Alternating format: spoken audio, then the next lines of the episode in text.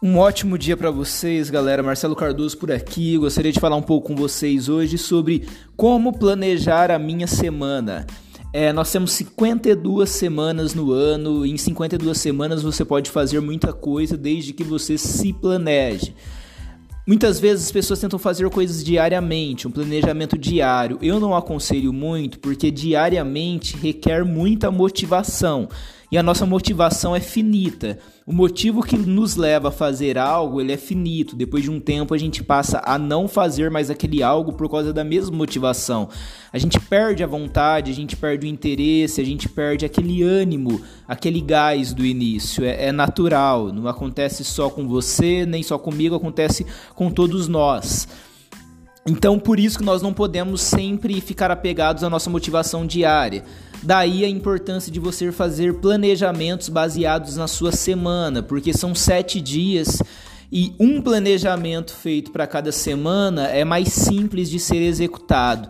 Imagina você em 52 semanas no ano, sempre planejando a sua semana e organizando. Se a gente for desconsiderar é, é aquelas duas semanas do fim do ano, que são as nossas famosas férias aí para muita gente, de Natal e Ano Novo, que é ótimo, perfeito, que você aproveite com a sua família e, e curta muito esses dias né, do ano, que é o momento ali da virada do ano, que eu particularmente gosto demais desse momento de virada, dessa transição de um ano para o outro.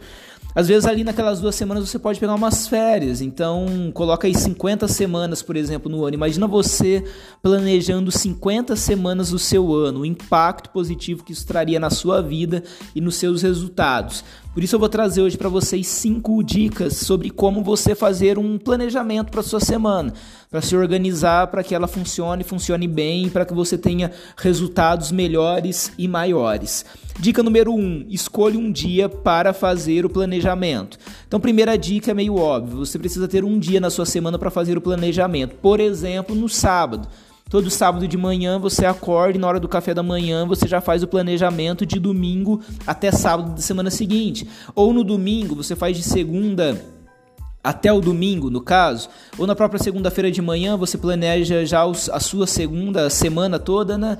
Até o domingo, enfim, de preferência sábado, domingo ou segunda ou até na sexta, se você já for querer deixar tudo adiantado para o fim de semana, mas sempre planeje a sua semana de domingo a sábado ou de segunda a domingo da maneira que você considerar melhor. Já deixa planejado tudo que você tem que fazer na semana seguinte, todos os seus objetivos, é, escolha um dia para fazer isso, né? Que é a primeira dica dica.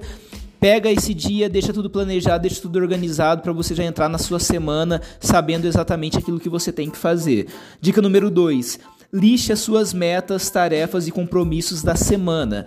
Então você vai organizar todas as suas metas da semana, suas tarefas, aquilo que você tem que fazer e todos os compromissos, ou seja, tudo aquilo que você tem que estar presente todas as coisas que você tem que participar, porque às vezes pode ser que as suas metas e suas tarefas não condizem com os compromissos que você já tem firmado. E muitas vezes você deixa de fazer coisas porque você não se atentou que você tinha compromissos que atrapalhariam aquelas metas que você colocou. Aí você se frustra. Poxa, eu, eu determinei e não fiz, mas é que você não se organizou primeiro. Você não viu que você já tinha outras coisas para fazer naqueles momentos. Então, Liste as suas metas, tarefas e compromissos da semana, para que você saiba exatamente o que você tem que fazer durante aqueles sete dias. Dica número 3: determine as prioridades e urgências. Determina aquilo que é prioridade para a semana e aquilo que é urgência para a semana. E faz primeiro essas coisas. Muitos grandes líderes de empresas, eles têm regras na vida que é sempre resolver primeiro o que é mais importante. Então, se tem uma grande reunião, ele já marca às 7, às 8 da manhã, a primeira coisa do dia. É, se ele tem uma grande coisa para resolver, é logo de manhã, a primeira coisa do dia. Então, olhando para a semana, programe as coisas mais importantes para serem feitas logo no início da semana ou no início de um dia da semana.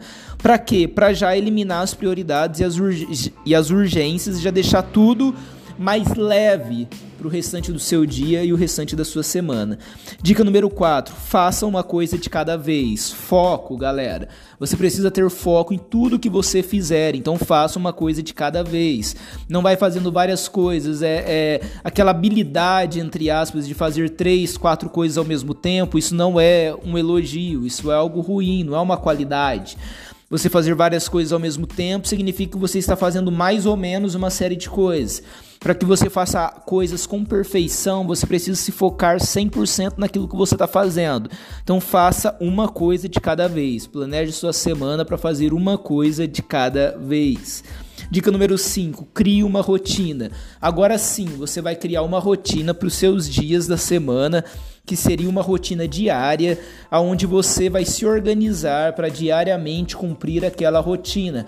Uma rotina leve, uma rotina que pode ser feita, uma rotina praticável, uma rotina que condiz com o seu dia a dia, com os seus horários, com aquilo que você pode fazer.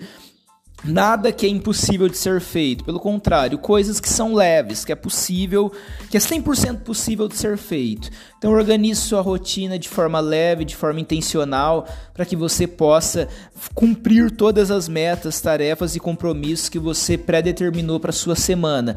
É extremamente importante que você organize a sua semana. Se você tem dificuldades para fazer no dia a dia aquilo que você queria fazer, comece a praticar isso, organizar a sua semana com metas, tarefas e compromissos todos já organizados para tudo aquilo que você tem que fazer durante a semana para que você não tenha que tomar decisões. E esse é o ponto principal. Você não pode ter que tomar decisões. Você tem que fazer tudo o que já está combinado para ser feito e não ter que ficar tomando decisões se você vai ou não fazer. A decisão não é algo legal porque você tem um limite de decisões de qualidade que você consegue ter durante o dia. Então você decide bem de manhã, decide de novo, decide uma terceira vez, lá na quarta, na quinta, na sexta decisão, você já está começando a se acomodar um pouco, você já está tirando o pé, porque você já cansou a parte do seu cérebro que te ajuda a tomar decisões. Então evite decisões, organize a sua semana, deixe tudo no papel ou no seu celular para que você saiba exatamente aquilo que você tem que fazer.